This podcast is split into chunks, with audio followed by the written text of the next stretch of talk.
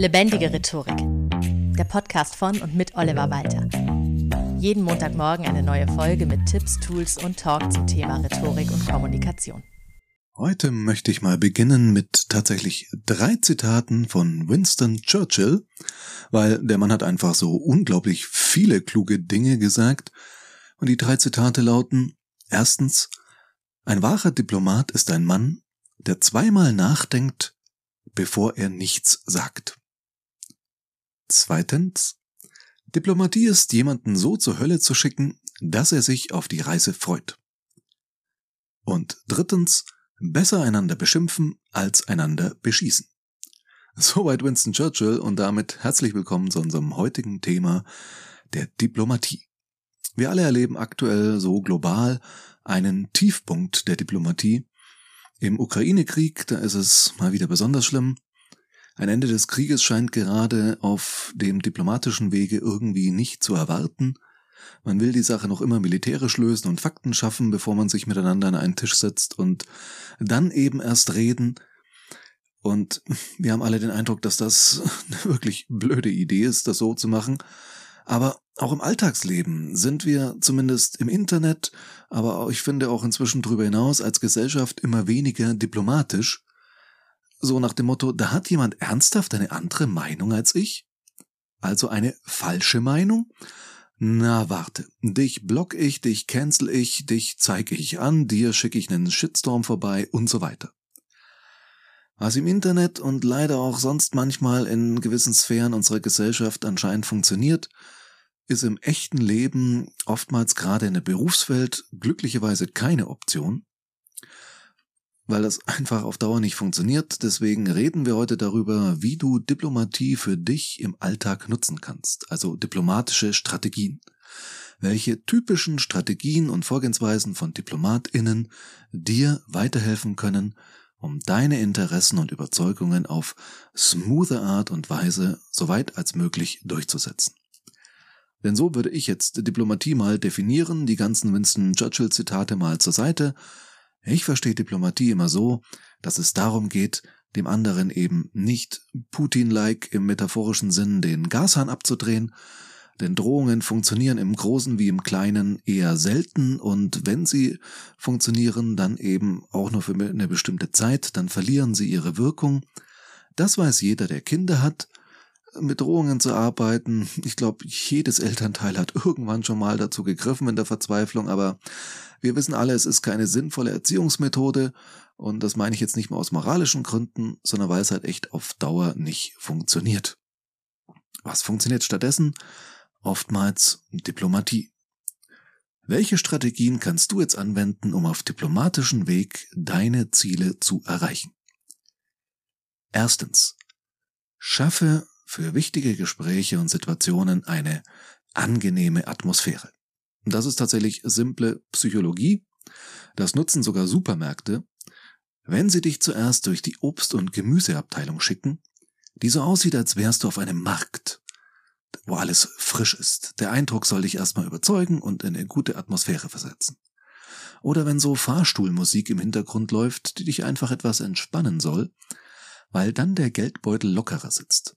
Entsprechend treffen sich die G7 jetzt auch wieder auf Schloss Elmau. Ich war dort schon mal für eine Veranstaltung gebucht und kann nur sagen, ist schon schick da. Also kann ich gut verstehen, dass man sich von der Atmosphäre dort erhofft, dass sich da leichter verhandeln lässt, als in einem Hotel an einem Rasthof an der A14 kurz vor Magdeburg.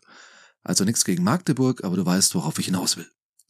Führe wichtige Gespräche oder sogar Verhandlungen, also jetzt vielleicht nicht unbedingt im normalen Büro, oder auf einer Baustelle oder sowas, sondern an einem angenehmen Ort. Manchmal haben Firmen für sowas sogar sehr nett hergerichtete Besprechungsräume.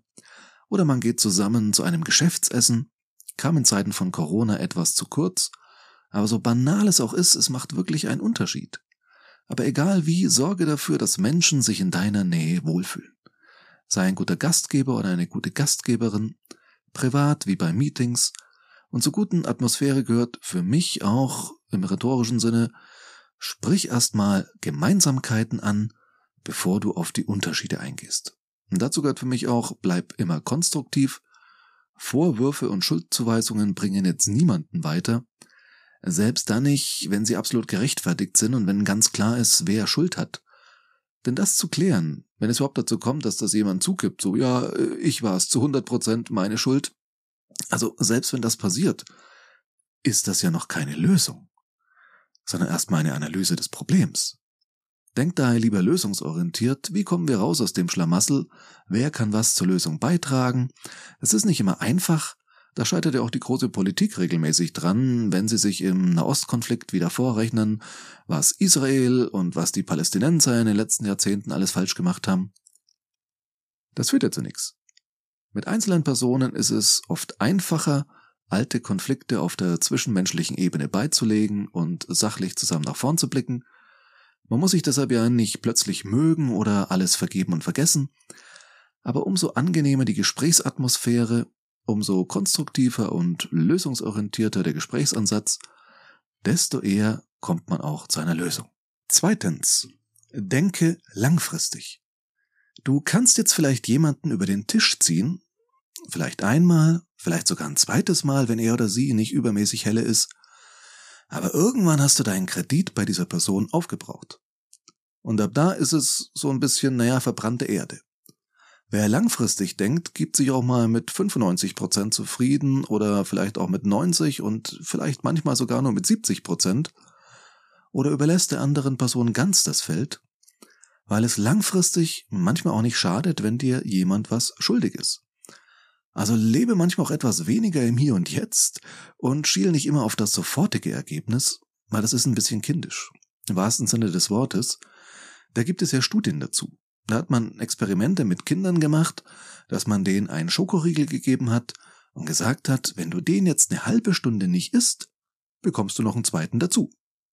Und rate mal, was die meisten Kinder gemacht haben. Genau. Den Schokoriegel innerhalb kürzester Zeit gegessen. Don't do this. Wer immer alles sofort will, wird sich mit Diplomatie schwer tun und oftmals im Long Run weniger erreichen, als er eigentlich möchte.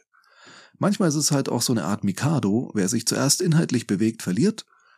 Oder mal muss man eben den Vortritt lassen, die eigenen Ziele, wie gesagt, erstmal etwas zurückstellen, um dann später umso mehr davon durchsetzen zu können. Dieses sich in Geduld üben fällt nicht nur Kindern schwer. Und das ist jetzt gerade sehr witzig, dass gerade ich dir das sage, denn ich bin tatsächlich, abgesehen von meinen Söhnen, einer der ungeduldigsten Menschen, die ich überhaupt kenne. Aber sei du wenigstens in dem Zusammenhang auch kompromissbereit, nicht als Selbstzweck. Es sollten Kompromisse nie sein, sondern mit Blick auf die langfristige Beziehung zu deinem Gegenüber. Im Idealfall ist es aber ja gar kein Nullsummenspiel, und du musst verlieren, wenn der oder die andere gewinnt, sondern im Idealfall entsteht ja so eine richtige Win-Win-Situation. Denk da immer lösungsorientiert und ob es eine Win-Win-Situation gibt, denn die ist das Ziel Nummer eins, ganz klar. Und das ist auch so ein bisschen eine Sache der inneren Haltung. Also gehe ich in ein Gespräch, in eine Verhandlung gegen die andere Seite oder will ich mit der anderen Seite etwas erreichen? Drittens. Pflege die Beziehung zu anderen kontinuierlich. Kennst du so Menschen, die schauen dich nicht mit dem Arsch an, wie man so schön sagt, aber wenn sie was von dir brauchen, dann werden sie plötzlich total freundlich, fragen, wie es dir geht, fragen dich, ob man nicht mal in der Mittagspause einen Kaffee zusammen trinken will und so weiter. Und da weißt du schon, aha, wenn diese Person plötzlich auf mich zukommt, dann ist da irgendwas im Busch. Viel einfacher ist es, wenn du eh eine gute Beziehung zu einer Person hast, diese dann um einen Gefallen zu bitten, darum dir irgendwie entgegenzukommen und so weiter. Kontinuierliches Beziehungsmanagement, um es mal so ganz technisch auszudrücken, ach wie das klingt, kontinuierliches Beziehungsmanagement, aber das erhöht halt dein Ansehen und verringert den Aufwand, der dann, wenn es drauf ankommt, nötig wird. Ist so ein bisschen wie beim Rasieren, blöder Vergleich, aber irgendwie passt's wenn ich mich mal, weil keine Termine im Wanderurlaub in einer Hütte oder wie auch immer, eine ganze Woche nicht rasiere, dann tut das echt weh und ist mühsam hinterher, diese ganzen zauseligen Stoppeln wieder aus dem Gesicht zu bekommen. Da geht eine komplette Rasierklinge nur für diese eine Rasur drauf und das dauert gefühlt eine Stunde. Und hinterher habe ich mich beim letzten Mal an zwei Stellen geschnitten und wenn ich jeden Tag mit dem Elektrorasierer mal kurz drüber gehe, ist das eine Sache von nicht mal zwei Minuten und da tut gar nichts weh, da ist die Haut nicht mal gerötet. Viertens.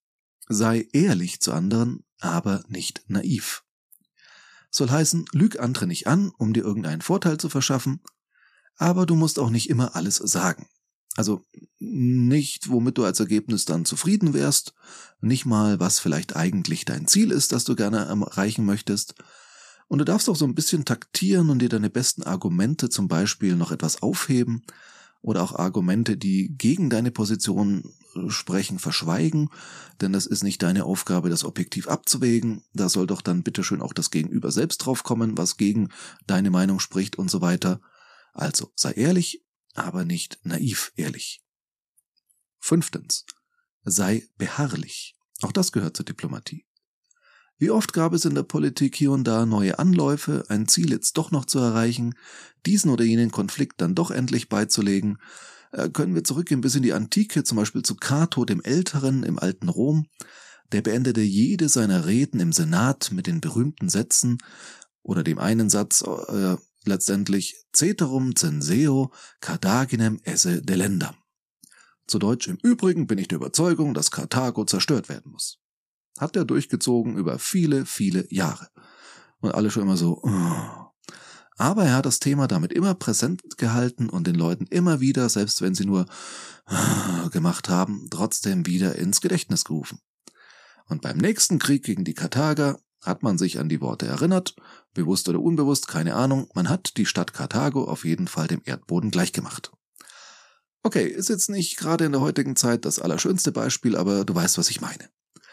Nur weil ein Gespräch oder eine Diskussion jetzt keine Lösung bringt, musst du nicht aufgeben und es abhaken. Wenn es dir wirklich wichtig ist, bleib freundlich, bleib kompromissbereit, zumindest im Moment, aber bring dein Thema das nächste Mal gleich wieder vor. Mach allen klar, hey, das ist für mich hier noch nicht vorbei. Ceterum censeo Carthaginem esse delendam. Bring es immer wieder ruhig hin und behalte auch in einer längeren Diskussion, die mal von hier nach da gehen kann, dein Ziel im Auge. Was voraussetzt natürlich, dass du dir vorher genau überlegst, was eigentlich dein Ziel ist, was du erreichen willst, weil nur wer weiß, was er oder sie erreichen will, weiß hinterher auch, ob man erfolgreich war. Zum Abschluss noch ein Zitat, nicht von Churchill, aber von jemandem, der von weitem Churchill doch vielleicht ein bisschen ähnlich sah, nämlich Ludwig Erhard. Der sagte mal, ein Kompromiss ist die Kunst, einen Kuchen so zu teilen, dass jeder meint, er habe das größte Stück bekommen. Hausaufgabe der Woche, backe mir einen Kuchen. Nein, im Ernst. Probier diese fünf Strategien für diplomatischeres Vorgehen doch einfach mal aus. Finde eine Situation, eine Angelegenheit in deinem Leben, privat oder beruflich, die sich dafür eignet. In der du bisher vielleicht nicht so vorankommst, wie erhofft, wo du bisher vielleicht nicht so furchtbar diplomatisch warst und vielleicht ein bisschen zu sehr mit dem Kopf durch die Wand wolltest. Und probier doch da gerade mal diese Strategien aus wenn du für eine heikle Situation Unterstützung brauchst, in Form eines Coachings oder Trainings, kontaktiere mich gerne jederzeit. Alle Kontaktdaten in den Show Notes und die freundliche Stimme Abspann erzählst dir auch gleich nochmal. Vielen Dank fürs Zuhören und bis zum nächsten Mal. Das war Lebendige Rhetorik, der Podcast von und mit Oliver Walter. Jeden Montagmorgen eine neue Folge mit Tipps, Tools und Talk zum Thema Rhetorik und Kommunikation. Wenn du Oliver Walter als Experten für lebendige Rhetorik buchen möchtest, schau doch mal auf www.walter-oliver.de.